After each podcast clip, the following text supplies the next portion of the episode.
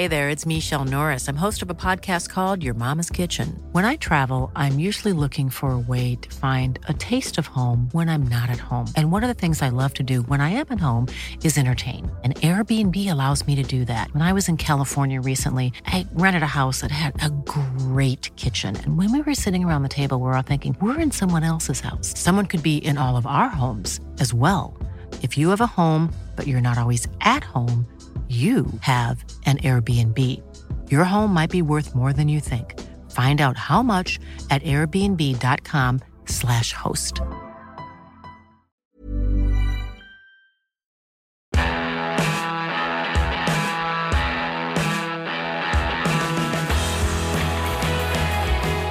Fußball ist Geschichte, deshalb reden wir darüber hier bei Nachholspiel in Folge 131. Und Mario, hast du die große Torte dabei? Die kleine habe ich dabei, die große nicht, die hat nicht gereicht, weil die gibt es nur bei einem sogenannten runden Geburtstag und darüber reden wir ausnahmsweise im Podcast, aber ich meine damit nicht den Podcast. Olli, eigentlich hätten wir diese Folge heute dir widmen müssen, denn du hast Geburtstag. Juhu! Und du bist ja eine halbe Legende. Zumindest hast du von all den Legenden, über die wir hier schon gesprochen haben, ich sag's mal, was so das Thema Falltür angeht, ne? also Abstürze und so weiter, Ja. In deinen, wie viele Jahren jetzt? 36. 36 Jahren, zumindest sechs, sieben Jahre in deiner, in deiner Jugend äh, sicherlich viel davon mitgenommen. Herzlichen Glückwunsch, Olli. Ähm, es ist leider noch kein runder Geburtstag, sonst wäre hier vielleicht eine große Torte Oder für uns Glück. gestanden, Hans. Ja, stimmt, stimmt. Oder Kommt in vier Jahren oder irgendwie sowas, aber in vier Jahren. Ja, ihr wisst ja, wo der Kühlschrank steht. Also von daher, vielen, vielen Dank. Ähm, Hast schön reingefeiert. ich habe Dass du auch an deinem Podcast, An meinem Geburtstag- dass du an deinem Geburtstag Podcast. Wie war's Ja. denn? Was hast du denn gemacht gestern? ja, äh, ich habe ähm, witzigerweise nochmal an das Thema von heute gedacht, denn Ah, das ja. Thema von heute. Ist doch vorbereitet. Riecht auch ein bisschen nach Bier hier in der Ähm, Ja, Wohnung. das. Warte mal. Ja, das, das bin ich. Ich habe ich hab in, der, in der Kiste bin ich eingeschlafen. Ähm, denn das Thema, äh, über das wir heute reden, das jährt sich gestern. Das jährt sich am 29. April. Und ich habe natürlich, wie sich das gehört, fein säuberlich äh, recherchiert und hier mein, mein, äh, meinen Blog vollgeschrieben und habe mich um das Thema gekümmert. Und habe mich natürlich äh, die ganze Zeit darauf vorbereitet, dass ihr hier an meinem Geburtstag reinplatzt. Vor wie vielen Jahren war das denn? Auch vor 36. Oder wann ist das passiert?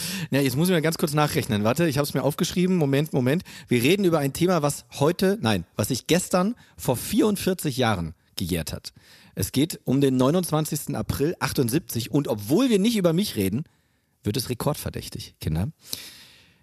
Wir reden über das 12 zu 0 von Gladbach gegen Dortmund. Kurz klar hier in die Runde gefragt. Mario, Jo. was weißt du davon? Höchster Bundesligasieg, den es jemals gab. Mehr nicht. Ja, Hans, weißt du noch mehr? Nee, ich weiß, dass äh, Evalin auf dem Platz stand. Aber ansonsten, nee, würde ich jetzt. Was ist denn jetzt darauf? Weiß hat er uns das nicht hier auch mal erzählt? Oh, der hat so viel erzählt. Äh, In, in Folge 100 hatten wir ja Ewald zu Gast und er hat nicht aufgehört zu reden, was super schön war, weil wir dadurch eine richtig volle Jubiläumsfolge hatten. Ähm, und ich bin ja immer derjenige, der das schneidet. Das heißt, ich durfte mir das Ganze zweimal anhören. Äh, nee, war super. Und es stimmt, Ewald Hast du gerade rechtzeitig geschafft zur Folge heute? Ja, also, das hat nur rund 31 Folgen gedauert. Und ich bin wieder hier. Ähm, und Ewald Lien stand auf dem Platz, allerdings nicht von Beginn an, ähm, aber wie man dann immer sagt, der Reihe nach. Wir hatten ja vor ein paar Wochen, ihr erinnert euch, ihr beide hier und ihr zu Hause, hatten wir schon den Pfostenbruch vom Bökelberg. Und da war, da hat, das hat sich vor In allem. welchem Jahr war der?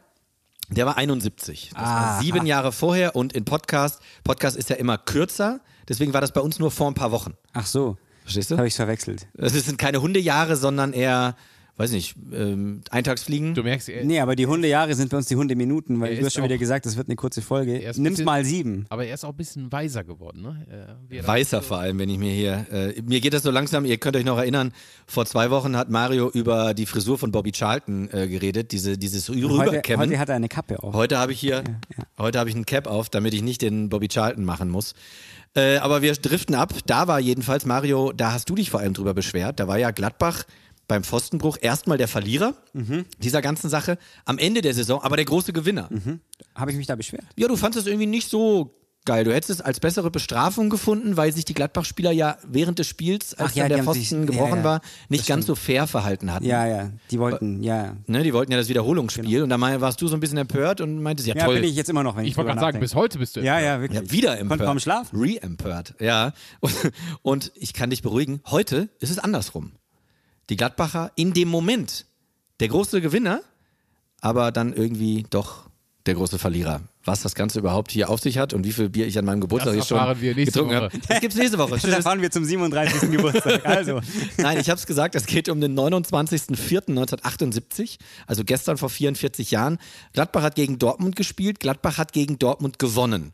12 zu 0. Es war der 34. Spieltag, also der letzte in dieser Saison und es ist ja auch heute noch ganz oft so, dass die letzten Spieltage, die haben es irgendwie in sich. Da ist immer, finde ich, ähm, jetzt nicht in Sachen Meisterschaftskampf, das ist ja dann meistens entschieden, ähm, wenn der Schnee noch liegt, aber ähm, so, so im, im Abstiegskampf ist es da ja immer relativ spannend. Und da ähm, gibt es ja, finde ich jedenfalls, am 33. und 34. Spieltag immer ja schon relativ spektakuläre Ergebnisse. Also es ist nicht selten, dass man dann 5-0, Auch weil, die, 6-1. auch weil die Spiele ja alle parallel stattfinden Genau. müssen. Genau, und das war damals auch so, dass die, dass zumindest Gladbach und ähm, Gladbach übrigens Titelverteidiger und die favorisierten Kölner, die haben auch zur gleichen Zeit gespielt. Denn wir kommen zur Ausgangslage. Köln als amtierender Pokalsieger war Erster in der Tabelle. Gladbach war als amtierender Meister Zweiter. Sie waren punktgleich. Sie hatten beide, es war die Zwei-Punkte-Regel, deswegen gab es auch noch Minuspunkte quasi. Es gab 46 zu 20 Punkte, hatten beide. Der einzige Unterschied war, der erste FC Köln war auf der 1, weil man das 10 Tore bessere Torverhältnis hatte. Soweit so klar? Ja, oder? Ja. Ein, äh, Köln 81 zu 41, also plus 40 Tore. Und Gladbach 74 zu 44, also plus 30 Tore.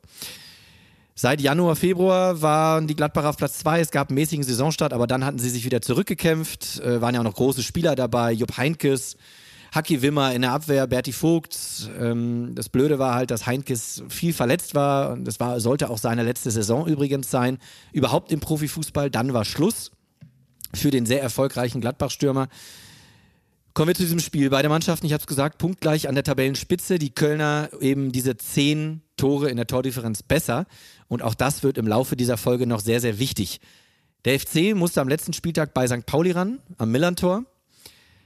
Die St. Paulianer, die waren damals Tabellenletzter und schon lange abgestiegen. Also da konnte sich Gladbach überhaupt nicht darauf verlassen, dass es irgendwelche Schützenhilfe von St. Pauli gab. Ähm, sie selber, also die Gladbacher, die mussten eben gegen die andere Borussia ran, gegen Dortmund. Die ähm, hatten eigentlich auch nichts mehr zu gewinnen oder zu verlieren. Die waren wie heute, ja. so wie heute. Die hatten am einen, da lacht der Bayern-Fan. ich habe nichts gesagt. Aber, aber wenn wer anders was sagt, war geil. dann lasse ich mir das nicht nehmen. Ich habe nur selber. ge- Ich habe mir du auch so ganz nee, entspannt sitzt Ja, und du so genau. denkst, oh, der Witz, den fand ich jetzt gut. Ja, aber ich habe mir gedacht, ich sage nichts. Der hat gesagt, die beiden Borussia gegeneinander, es geht um den höchsten Bundesligasieg. Ich weiß ungefähr, wie rum es ausging, aber da lasse ich mich gar nicht auf Spielchen Ja, ein, ja. da sage ich einfach gar Der nichts. Bayern-Fan Es genießt ist aber auch, muss ich mal sagen, bei unserem. Podcast extrem einfach, immer den Bezug zur Gegenwart herzustellen. Ne? Ja, ja, aber auch das ist ja äh, nicht unlustig.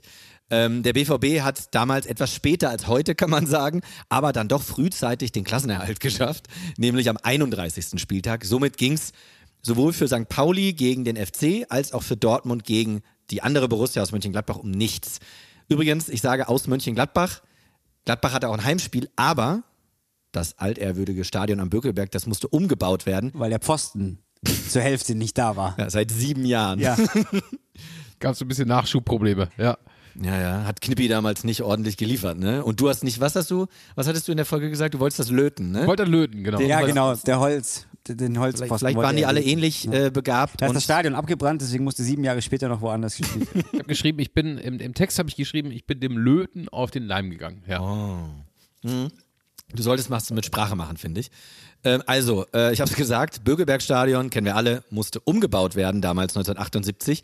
Deswegen musste die Borussia aus Mönchengladbach die letzten beiden Heimspiele im Rheinstadion bei den Nachbarn in Düsseldorf austragen.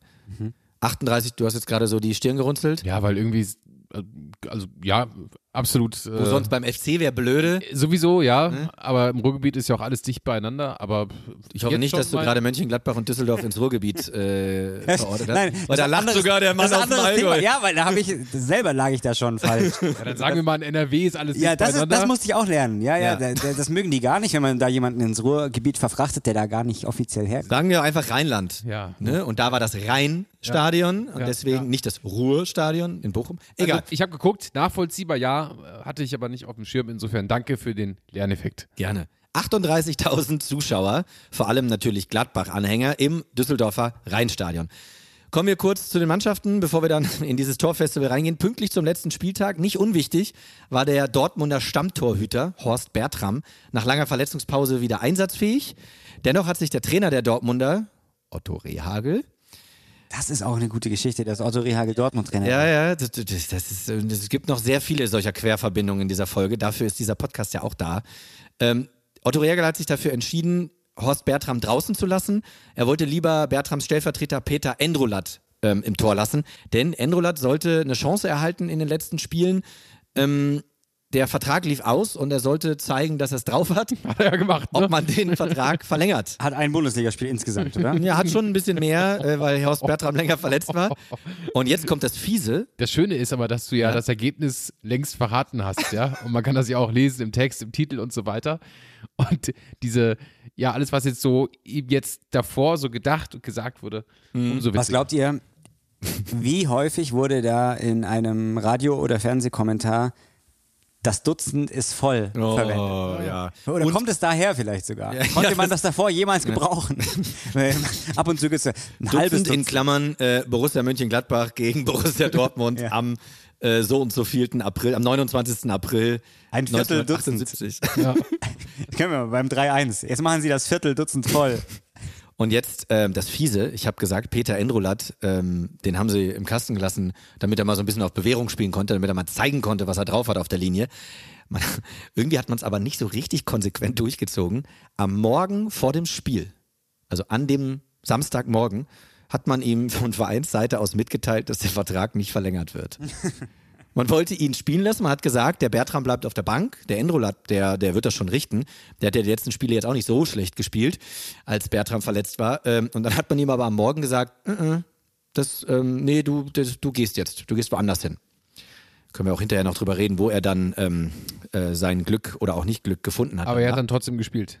Peter Endrolat hat gespielt. Äh, mit ihm gehen wir kurz zu den Personalien. Bei den Dortmundern noch so ähm, ja, namhafte Leute wie Mirko Votava, später Werder-Legende. Oder auch Manny Burgsmüller, ähm, BVB-Legende. Und eben auf der Trainerbank saß Otto Rehagel. Bei den Gladbachern, da könnte ich eigentlich fast jeden ähm, Namen erwähnen. Im Tor Wolfgang Kleff, in der Abwehr Berti Vogts. Wir hatten dann im Mittelfeld Haki Wimmer, im Angriff Kalle Del Haie, Jupp Heynckes, Alan Simonsen, später noch Ewald Lien eingewechselt. Also wirklich große Namen ähm, und Jupp Heynckes und Haki Wimmer haben an diesem 29. April ihr letztes Spiel für die Gladbacher gemacht. Wer hätte gedacht, dass das dann so ein spektakuläres wird? Jupp Heynckes hat seine Karriere beendet. Heynckes übrigens, Mario, ich weiß, dass du ein großer Jupp Heynckes-Fan bist. Jupp Heynckes 409 Pflichtspiele für Gladbach, 293 Tore. Das ist eine Quote. Das ist eine richtig Ja. krasse Quote. Eigentlich hat er wirklich Pech gehabt, dass es zu der Phase halt auch Gerd Müller gab. Dass man eben nicht ständig irgendwie Jupp Heynckes als Maßstab genommen hat, sondern da gab es eben noch diesen Bayern-Stürmer. Wir haben das Thema ja hier mal gehabt, in einer Mhm. der jüngsten Folgen, äh, inwieweit jetzt der Status des Spielers äh, überdauert oder inwieweit er Mhm. auch durch einen äh, Trainerjob dann gefährdet werden könnte oder nochmal größer wird. Jupp Heynckes ist da, finde ich, ein sehr gutes Beispiel. Ja und nein. Ich kann mich noch erinnern, ich glaube so sieben, acht, neun Jahre bevor er bei Bayern eingesprungen war, äh, war er Schalke-Trainer und ist gnadenlos Ja, ja. gescheitert. Auch in Ja, Frankfurt. aber eigentlich, ja, davor ja bei Real Madrid, das war ja, der war ja der absolute Hero. er hat, ja, genau, ist entlassen worden, obwohl er die, Ja. die Champions League gewonnen hat 1998. Hero meine ich genau. im Sinne von den größten Titel gewonnen. Klar, Ja, entlassen genau. worden, das ist natürlich die Madrid-Logik dann, aber trotzdem, dann kam er nach Deutschland, Schalke. Das war nix. Das war Frankfurt, war Das auch allergrößte Wunder war dann, dass es bei Bayern so hervorragend funktioniert hat und auch bei Leverkusen. ich wollte auch damit nur sagen, weil du hast bei ihm eben wirklich so, so Ausschläge und äh, hinten raus hat er eben dann nur noch an die Decke geklopft. Und das ist schon, äh, also wirklich bezeichnend, wie eine Persönlichkeit, die eben dann auch ein so erfolgreicher Fußballer war, als Trainer mit diesen Höhen und Tiefen umgegangen ist und vielleicht am Ende auch aufgrund seiner gewachsenen Persönlichkeit, aufgrund seiner Menschenführungskenntnisse eben dann auch so gut und legendär geworden ist. Ja, absolut. Und in diesem Spiel war es so, du hast eben gerade von Ausschlägen ähm, gesprochen. In diesem Spiel ähm, gab es auch sehr viele Ausschläge, auch von Jupp Heynckes und die waren vor allem auch relativ zügig, denn nach 27 Sekunden hat Jupp Heynckes schon das 1 zu 0 erzielt. Also es ging wirklich zügig los, wir erinnern uns. War das damals das schnellste Tor der Bundesliga-Geschichte? Nein, war es nicht. Es ging noch schneller. Ähm, allerdings, wir erinnern uns, zehn Tore lagen sie hinten. Ja, ja, genau. Im Vergleich zum Ja. ersten FC Köln. Nach 27 Sekunden waren es nur noch neun Tore. Und ich muss jetzt, ich wollte es eigentlich hinten raus sagen, aber ich kann es jetzt nochmal ganz man kurz. muss immer wieder sagen, der Torwart äh, hatte de facto keinen so- Vertrag mehr. Ja, der war so mittelmotiviert. Und Jupp Heynckes hat übrigens am Frühstückstisch einem Journalisten zugeraunt, eher schießen wir ein Dutzend Tore, als das Köln bei St. Pauli verliert. Nur das mal für den Hinterkopf. Er hat auf jeden Fall sehr viel dafür getan, dass es zu diesem Dutzend kommen kann. 27 Sekunden, 1-0 Gladbach. Nach 13 Minuten steht es schon 3 zu 0 für Gladbach. Und alle, die Gladbach-Fans in Düsseldorf, aber auch die Spieler auf dem Platz und auch die Leute auf der Bank, unter anderem Trainer Udo Lattek, ähm, die auch immer per Radio verbunden waren äh, mit dem Millantor-Stadion, dachten, oh, hier geht vielleicht doch noch was. Und ab da war eigentlich, ähm, es gibt bei YouTube, das werden wir natürlich bei nachholspiel.de auch verlinken, eine elfminütige Zusammenfassung von diesem Spiel. Es gab ja damals noch Viel schneller geht er auch nicht. ja, genau. Es gab ja damals auch noch nicht diese ganzen ähm, Live-Übertragungen. Das haben wir ja vor ein paar Wochen auch äh, von Roman Steuer gehört, dass ja diese ganzen Live-Übertragungen erst mit Leo Kirch und Premiere und Sky und so weiter erst Zwölf irgendwie. wäre zu teuer gewesen für zwölf Tore, oder? Ja, ich weiß es nicht. Jedenfalls äh, elf Minuten hat man das zusammengefasst. Ich weiß, ich glaube, das ZDF war es damals. Ich, äh, die ARD war es damals. Ich weiß es gerade gar nicht. Egal. Nach 13 Minuten, ich habe es gesagt, 3-0 und alle denken, wow, hier geht was, wenn wir so weitermachen. Und ab dann war nur noch der Torwart Kleff, Fuchs, Wittkamp und Hannes hinten in der Abwehr und der Rest Vollgas nach vorne. Messer zwischen den Zähnen, nur noch nach vorne.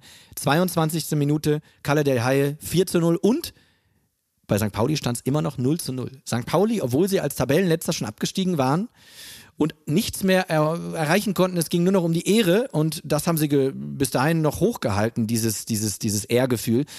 Denn nach 22 Minuten stand es auch am Millantor gegen den ersten FC Köln noch 0 zu 0. Ja, bis zur 28. Minute Heinz Flohe, Köln Legende. Er hat den ersten FC Köln mit 1 zu 0 in Front geschossen und auch in der Blitztabelle sah es jetzt wieder besser aus für den FC. FC Köln hat plus 41, Borussia Mönchengladbach plus 34.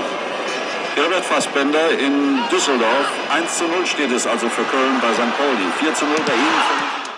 Wir hören es im Hintergrund der Jubel, denn die Gladbacher hatten dann auch wieder ein Tor erzielt. Aber vorher hatte der ähm, Kollege gerade noch gesagt, sieben Tore war Gladbach nur noch schlechter. Sieben ist zu machen bei noch knapp 60 Minuten noch zu spielen. Aber Jupp Heynckes und Haki Wimmer haben ganz schnell auf 6 zu 0 erhöht. Also dann waren es nicht mehr sieben, sondern nur noch fünf. Die waren fünf Tore zur Halbzeit nur noch hinten dran. Der Halbzeitstand 6 zu 0 für Borussia Mönchengladbach gegen Borussia Dortmund. Am Millantor, ich habe es gesagt, 1 zu 0 weiterhin. Fünf Tore nur noch dahinter. Wir gehen in die Kabinen. Was glaubt ihr? Was war da so bei den beiden Kabinen? Was war da so los bei Gladbach und bei Dortmund?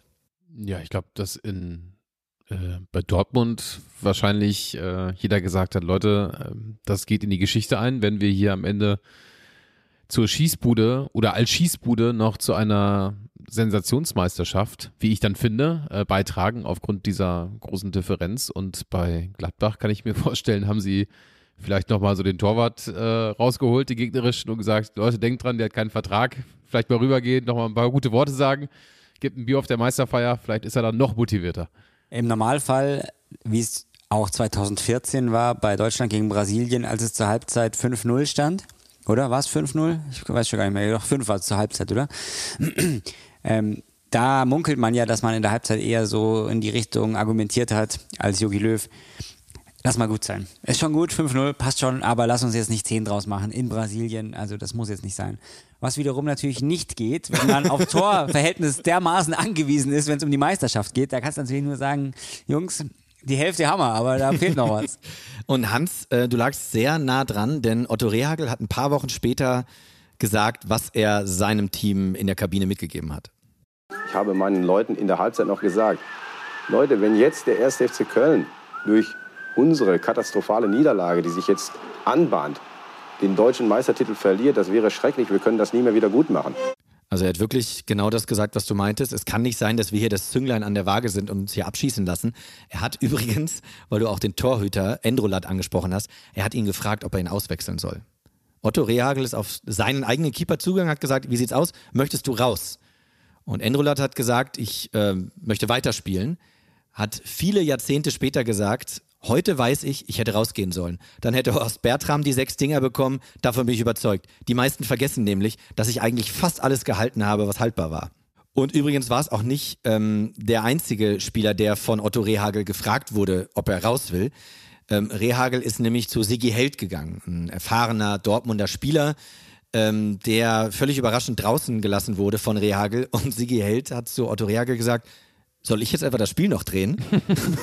und Reagel soll angeblich, so ist es die Geschichte, das hat Sigi Held später der Elf Freunde gesagt, Reagel soll kurz nachgedacht haben und dann geantwortet haben, du hast recht, setz dich wieder hin.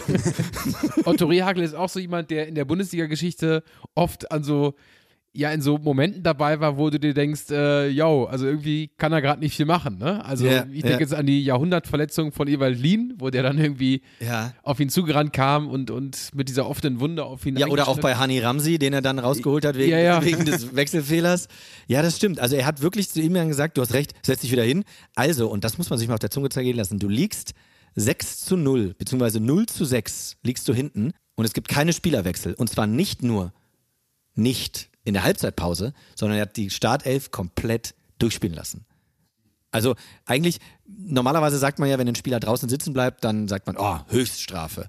Aber ich glaube, in dem Fall war es einfach Bestrafung genug, dass er den elf, die da auf dem Platz waren, gesagt hat, okay, wisst ihr was, ihr habt euch das eingebrockt, eingebrockt diese Suppe, die könnt ihr jetzt selber auslöffeln. Und so gab es eben diese 90 Minuten von dieser Dortmunder Truppe, die zur Halbzeitpause mit 0 zu 6 hinten lag. Bei Gladbach bis zu dem Zeitpunkt auch keine Wechsel. Klar, alle waren heiß, alle waren voller Hoffnung. Und es ging auch gleich gut weiter. Zweite Halbzeit, gleich der erste Torschütze natürlich, Mario. Jupp. Natürlich. Drittes Tor. Don von- Jupp. Der jedenfalls mit seinem dritten Tor in der 57. Minute. Dann aber drei Minuten später schlechte Nachrichten aus Hamburg. St. Pauli, Okudera hat das 2 zu 0 für den FC geschossen. Die Kölner also wieder fünf Tore vor Gladbach. Die hatten das Messer zwischen den Zähnen, die Gladbacher, und die Dortmunder waren völlig resigniert. Es gibt ähm, Aussagen, dass bei den Gegentoren in der zweiten Hälfte der Schiedsrichter den Ball teilweise selber aus dem Kasten wiederholen musste, weil die Dortmunder schon gar nicht mehr dahin gegangen Ja. sind. Das kann ich mir auch vorstellen. Da hätte ich auch keinen Bock Ey, das muss man sich vorstellen. Also die waren wirklich konsterniert und waren so, ich meine, denen, denen war klar, wir steigen nicht mehr ab. Die waren einfach, denen war das vielleicht auch scheißegal, trotz der, trotz der mahnenden Worte von Otto Rehagel, dass sie hier Wettbewerbsverzerrungen Ich stelle mir gerade so vor, dass so ein, dass so ein äh, Köln-Verantwortlicher, so ein Funktionär sich ins Auto setzt und sagt, ich fahre jetzt runter, ich muss da eingreifen. so, so Werner Kampmann, Bang Boom Bang mäßig und dann so auf den Platz kommt und sich erstmal den Torwart krallt von Dortmund.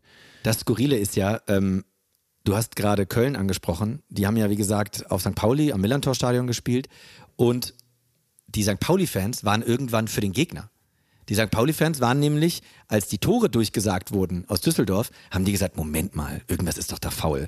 Die Dortmunder sind doch nicht so schlecht. Das Hinspiel ging 3-3 aus äh, und da war der Klassenerhalt zwar noch nicht fix, aber da war Dortmund auch keine überragende Mannschaft. Das kann doch nicht wahr sein, dass sie sich da so, dass sie sich da so abschlachten lassen. Und irgendwann haben die St. Paulianer den Gegner angefeuert. Was übrigens die schöne Folge hatte, dass es nach dem Spiel Verbrüderung gab zwischen den Fanlagern und eine sehr lange Fanfreundschaft zwischen dem ersten FC Köln und dem FC St. Pauli gab. Also wollte St. Pauli nicht, dass äh, Gladbach Meister wird. St. Pauli Oder wollte das nicht, die St. Pauli-Fans hatten damals das komische Gefühl, dass Äh, da da stimmt irgendwas das mit nicht, ne? Ja. Spielmanipulation, weil es halt ein Tor nach Aber es war nicht gegen Gladbach an sich, sondern nur gegen die Situation. Genau, sie hatten die nichts gegen, gegen, gegen Dortmund und gegen Hm. Borussia Mönchengladbach und waren keine Köln-Fans, aber dachten halt, Moment, das kann ja jetzt nicht wahr sein, dass die irgendwie zur Halbzeit 0-6 hinten liegen. Da Da stimmt was nicht. Ja. Da stimmt was nicht. Also wenn es der HSV gewesen wäre, hätte ich es mir noch vorstellen können. Da hätte die St. Pauli gesagt, komm, wir lassen unseren Gegner nochmal treffen und nochmal und nochmal, wenn die gesehen hätten, der HSV trifft so oft. Aber bei Gladbach denkt man ja, ist ja wurscht. Also, Stunde gespielt, kurze Inventur, 7-0 für Borussia Mönchengladbach, 2-0 für den ersten FC Köln. Weiter geht's, 61. Nielsen, 8-0, 66. Del Haie, 9-0.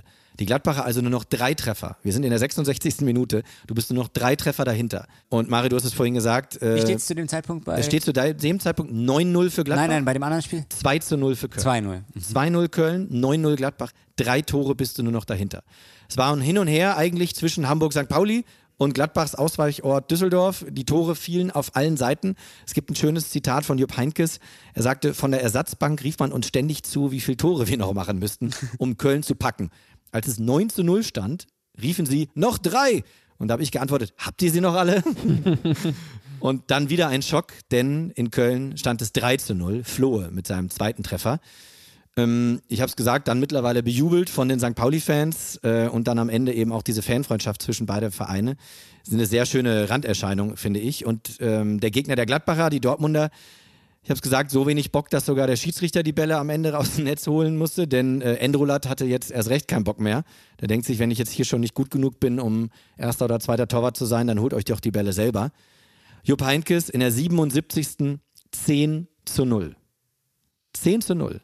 Sie waren also wieder drei Tore nur dahinter. Die Freude währte aber nicht lange. Kuhlmann in der 83. 4 zu 0 und Okodera in der 86. mit seinem zweiten Treffer 5 zu 0. Na gut. 5-0. Das ist ein bisschen zu viel. Das war dann der Endstand. Fünf Tore Unterschied. Das ging einfach nicht mehr 12 zu 0. Die Gladbacher kamen noch um zwei Treffer ran. Ewald Lien hat noch als Einwechselspieler, übrigens als einziger Einwechselspieler dieses Spiels noch ein Tor erzielt. Kulik hat in der 90. Minute noch ein Tor erzielt. Nach 90 Minuten also 12 zu 0 für Gladbach, 5 zu 0 für den FC. Trotz dieses Bundesliga-Rekordsiegs, der bis heute Bestand hat, verpasste Gladbach also die Meisterschaft, denn ich lese es einmal äh, die amtliche Endtabelle vor. 86 zu 41 Tore Köln plus 45. 86 zu 44 Tore Gladbach plus 42. Also wenn Drei Tore am Ende von 34 Spielen. Du erzielst am letzten Spieltag 12 und man darf nicht vergessen, Gladbach hat am vorletzten Spieltag 6 erzielt. Also sie haben 18 Tore in den letzten zwei Spielen erzielt. Aber es gehören ja immer zwei dazu bei so einem Ergebnis.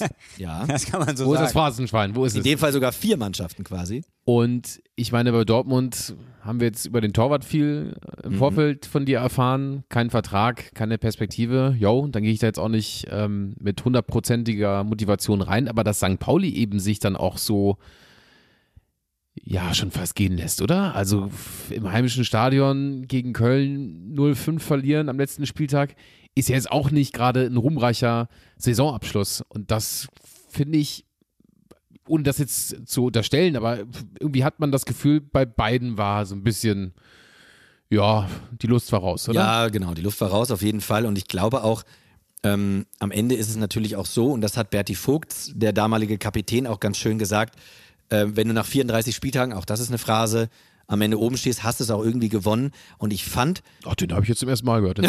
und ich fand übrigens auch, ich weiß nicht, wie ihr das seht, aber Berti Vogt hat sich hinterher auf jeden Fall als sehr fairer beziehungsweise verständnisvoller Verlierer gezeigt. Ja, ich muss sagen, ein Kompliment an die Kölner Mannschaft. Und im Großen und Ganzen gesehen haben die Kölner es verdient. Wir haben in den letzten zwei Spielen 18 Tore geschossen. Und ein Kompliment an meine Mannschaft. Sie hat alles gegeben. Ich glaube, es wäre anders gelaufen, wenn Jupp Heynckes und Alan Simonsen die ganze Saison durchgespielt hätten. Aber so kann man nur herzlichen Glückwunsch sagen am 1. FC Köln an Hennes Weißweiler. Klingelt da was? Glückwunsch an Hennes Weißweiler. Der ja auch ganz lange Gladbach-Trainer war. Genau, über Und- den wir schon seit, ich glaube, anderthalb Jahren eine Legendenfolge machen wollen. Hennes Weißweiler ist für mich jedenfalls, ich weiß nicht, wie es euch geht, aber immer noch so ein bisschen so eine Unbekannte. Also ich hätte jetzt gerade nicht auf dem Schirm gehabt, dass Hennes Weißweiler da Köln-Trainer war, der dort dann die dritte Köln-Meisterschaft Udo der Lattek war ja Vereinsgeschichte auch geholt hat. ganz lange Köln-Trainer. Ich weiß nicht wie lange, aber er war es zumindest und er war auch Bayern-Trainer und Udo Lattek, da haben wir auch noch keine Folge drüber gemacht. War er Dortmund-Trainer nicht auch noch? ja, später, genau, mit seinem Assistenten Matthias Sammer zusammen. Das war so um 2000 rum. Ja, also Hennes Weißweiler. machen, ne? Ja, ich weiß. Hennes Weißweiler und Udo Lattek, dass sich auch ausgerechnet diese beiden Trainergranten der 70er da dann so gegenüber oder beziehungsweise da dann so sich dieses Fernduell geliefert haben, ist auch schon wirklich verrückt, wo wir gerade bei Trainern sind. Otto Rehagel wurde am Tag nach diesem Spiel entlassen. am Tag danach, normalerweise, ich kenne das nur äh, äh, in der Gut. NFL, ist ich das mein, immer so. Peter Endrulat wurde schon vor dem Spiel entlassen. Ja, danke. Stimmt, stimmt. Am Ende auch so ein bisschen vielleicht von seinem Trainer mit, weil er gesagt hat, das wird nichts. Otto Rehagel wurde am Tag nach dem Spiel entlassen und hatte dann für viele Jahre einen sehr schönen Spitznamen. Kennt ihr den? Nee. Guckt euch den Nachnamen von Otto Piep an. Was könnte man daraus machen nach diesem Spiel, nach dem 0 zu 12? Otto, Gehagel? Ich denke an Rehakles, aber da bin ich ganz falsch. ja, Otto Torhagel. Ach komm. Er wurde viele Jahre von der Bildzeitung und auch vom Kicker Otto Torhagel getauft. Das war übrigens nicht die einzige Konsequenz, die beim BVB gezogen wurde. Ähm, der Verein Borussia Dortmund belegte alle beteiligten Spieler, alle, mit einer Geldstrafe in Höhe von jeweils 2000 Mark. Das war auch ein bisschen dolle. Die Begründung oder? war, Zitat, mangelhafter Einsatz und vereinsschädigendes Verhalten. Gut, die 2000 Mark waren damals wahrscheinlich heute vergleichbar Geld. mit, mit 20.000 äh, Euro, äh, wenn man mal so die Relation nimmt. Ja, wollten Sie da vielleicht so ein, so ein Statement setzen im Sinne von, hier ist alles mit rechten Dingen abgelaufen oder? Ja, genau das ist es. Ähm, es gab auch Manipulationsverdacht, auf jeden Fall. Ähm, da muss man dazu sagen, da hat dann Köln und der FC St. Pauli nicht ganz mitgespielt, denn ein 12-0 kann man ja schon sagen, das reicht eigentlich, ne? Aber hat eben nicht gereicht. Ähm, Manipulationsverdacht gab es, wurde auch ganz groß, ich habe es eben gerade schon gesagt, Bild, Kicker, wurde da ganz groß vermutet, ob da irgendwie was ähm, ja, nicht ganz koscher lief. Die Überschrift war 12 zu 0, das stinkt. Gut auf den Punkt gebracht. Von Dortmunder Seite wurde das vehement bestritten. Ähm, der Verteidiger Arman Theis hat gesagt, am Ende war jeder Schuss ein Treffer und die Mannschaft hat sich irgendwann einfach aufgegeben. Äh, Mönchengladbachs Herbert Hacki Wimmer hat gesagt, irgendwie bin ich auch froh, dass wir eben so nicht Meister wurden. Denn ähm, da hätte es dann nur noch mehr Spekulation wegen möglicher Schiebung und Manipulation gegeben. Ganz interessant. Ich habe just in dem Moment darüber nachgedacht, was am Ende dieses Spiel für einen Stellenwert hätte in der gesamten Bundesliga-Geschichte, wenn sie mit einer auf der einen Seite sensationellen Aufholjagd Meister geworden wären, aber weil man ja in allem oft sofort irgendwo, ja, also gerade im Fußball ja irgendwie auch gerne mal dann ähm, nach der Logik auch fragt und wie das sein kann, wäre es vielleicht auch bis heute einer der größten Bundesliga-Skandale. Also Mario wäre sauer gewesen, das weiß ich. also nach deinem, ich habe noch genau dein Gesicht, wir saßen hier am gleichen Platz vor Augen, als das mit dem Pfostenbruch so passierte. Ja, das macht man auch nicht. Das wäre jetzt das zweite Mal innerhalb von sieben Jahren gewesen. Es ist ja nicht passiert. Übrigens, der DFB hat auch ermittelt. Ähm, allerdings nur kurz. Die beteiligten Dortmunder Spieler, die mussten äh, nach Frankfurt fahren, Otto Fleckschneise. Obwohl ich weiß gar nicht, ob damals der DFB Ja, schon an der Otto. Fleckschneise war. Egal, jedenfalls zur, DF zur DFB-Zentrale nach Frankfurt. Damals, 1978, mussten die Dortmunder Spieler reisen und sich erklären. Und nach den Erklärungen, und sie haben sich das Videomaterial nochmal genau angeschaut, war klar, nee, Ich kann mir aber vorstellen, so wie heute oder so wie der DFB in den ganz düsteren Zeiten, dass sie gesagt haben, ah, wir brauchen jetzt irgendein Bauernopfer. ja, dann lasst doch einfach den Rehagel feuern. Jo. Und ähm, eigentlich muss man sagen, die größere Strafe für die BVB-Spieler als diese 2000 D-Mark waren die darauffolgenden Wochen. Denn die Vereinsführung des BVB, die hatte schon ja, mehrere Wochen vor diesem Spiel Freundschaftsspiele anberaumt, ähm, die dann nach der Saison sein sollten. Ähm, in der, in der Waren dann aber schon am letzten Spieltag. Sehr gut, Marius, sehr gut. den nee, die waren ja. gegen Amateurmannschaften in der Region und ähm, das Team, das zog also über die Dörfer und ihr könnt euch ungefähr vorstellen, was sich die Dortmunder da so anhören musste. Ähm, Was da war denn gibt's, jetzt eigentlich mit dem Torwart? Wolltest du nicht irgendwas sagen? ja, pass auf, pass auf, Ich pass warte auf. die ganze Zeit auf die Geschichte. Ja, kommt ja noch, kommt ja noch. Auf jeden Fall hat Lothar Huber, der damalige BVB-Kapitän, hat gesagt, äh, ihr glaubt gar nicht, was wir uns da anhören mussten. Äh, da fielen so Sätze wie, wo steht denn nun dein neues Auto? Wo steht denn nun dein neues Haus? Also äh, da waren sich irgendwie alle, Ich bin mit dem neuen Auto hergefahren. Schau mal. schau mal, hier, kennst du? Nee, kannst du eh nicht leisten. Ja. Danke, verlier du auch mal 0 zu 12. Ja. Nee, also ähm, das war auf jeden Fall so, dass sich diese Spieler um, um Lothar Huber einiges anhören mussten, eben bei diesen Freundschaftsspielen.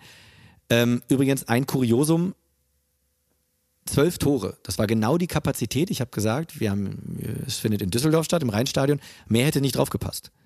Zwölf Tore und auch genau zwölf Torschützen. Mehr hätten nicht draufgepasst. Also eigentlich kann man sagen, Glück gehabt. Bei 13 wäre es dann irgendwie doof gewesen, wenn da, keine Ahnung, Berti Vogt endlich mal ein Tor erzielt hätte, der hätte gar nicht stattgefunden.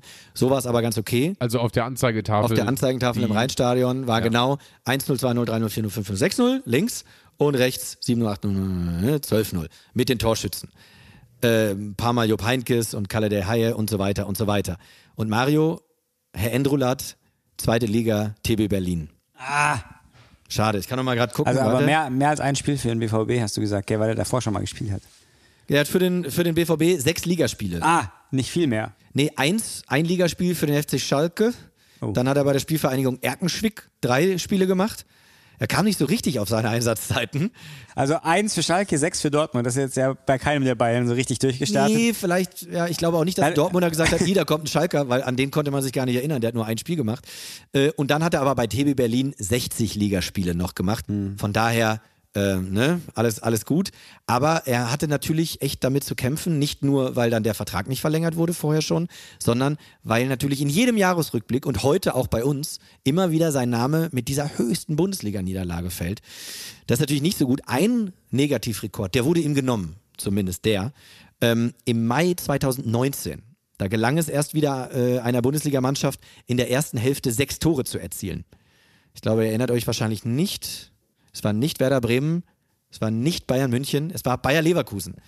Die haben gegen Eintracht Frankfurt nach 36 Minuten mit sechs Toren geführt. Wann war das? Am, Im Mai 2019. Ja, ist gar nicht so lange her. Nee, sechs Tore nach 36 Minuten und damit haben sie den Rekord unterboten für die schnellsten sechs eigenen Tore nach Anpfiff. Um zwei Minuten haben sie das Ganze unterboten. Also dieser Rekord zumindest, den ist Herr Endrolat und der BVB los. Hm. Äh, das 0 zu 12, aber das bleibt.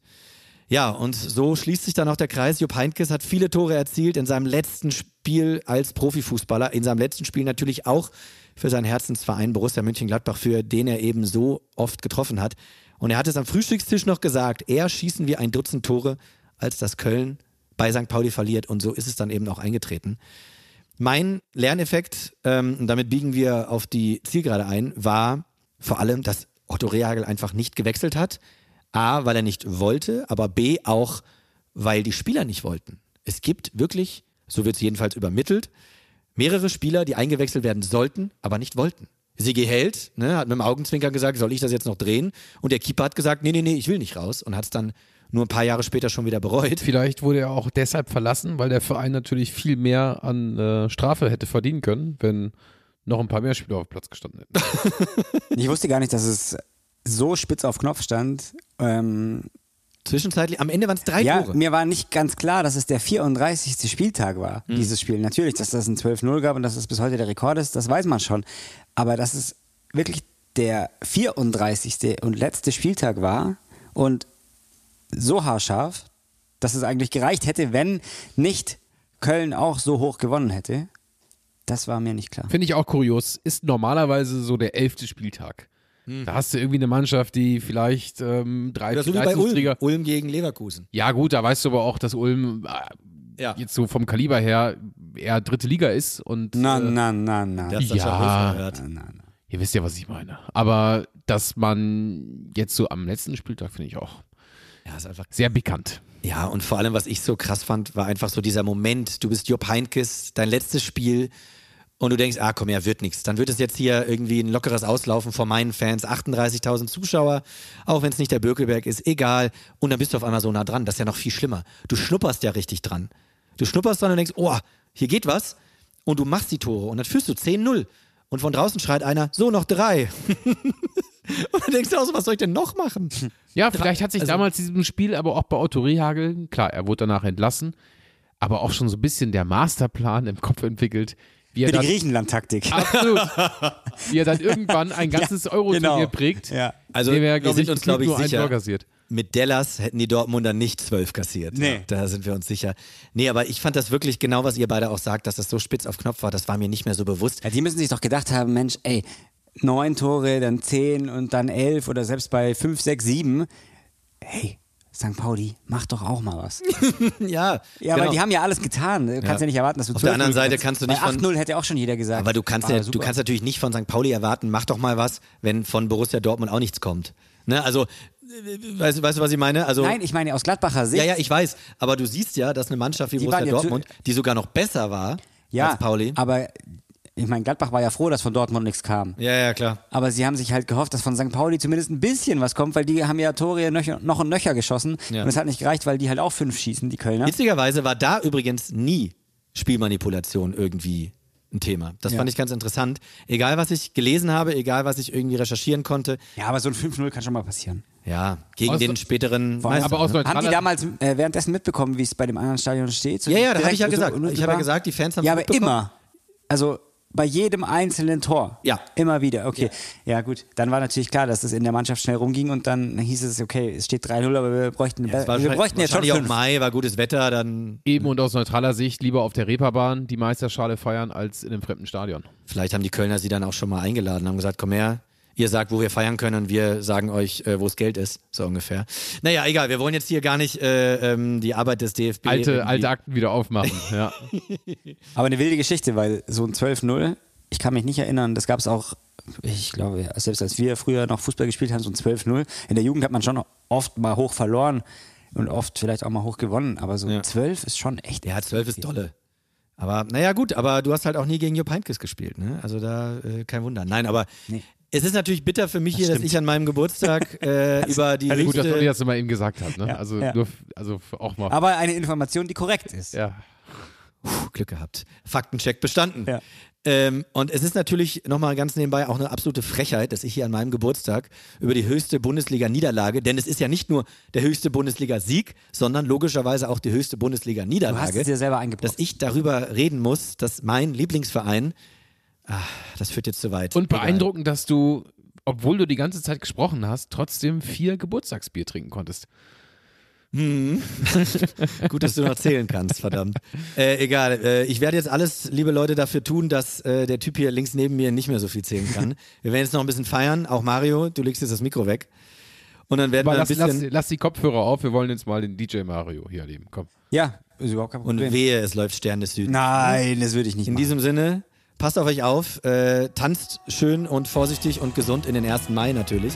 Und dann hören wir uns im Mai nächste Woche wieder bei Folge 132. Danke Hans, danke Mario. Vielen Dank und es tut mir leid, dass du an deinem Geburtstag durch dieses Dilemma durch musst. Olli, lass Kein noch was sagen zum Ende. Ja, Bleib so wie. ihr zu Hause auch. Alles, alles, alles Gute. Tschüss. Hey, it's Danny Pellegrino from Everything Iconic. Ready to upgrade your style game without blowing your budget? Check out Quince. They've got all the good stuff shirts and polos, activewear, and fine leather goods, all at 50 to 80% less than other high end brands. And the best part? They're all about safe, ethical, and responsible manufacturing. Get that luxury vibe without the luxury price tag. Hit up quince.com slash upgrade for free shipping and 365 day returns on your next order. That's quince.com slash upgrade.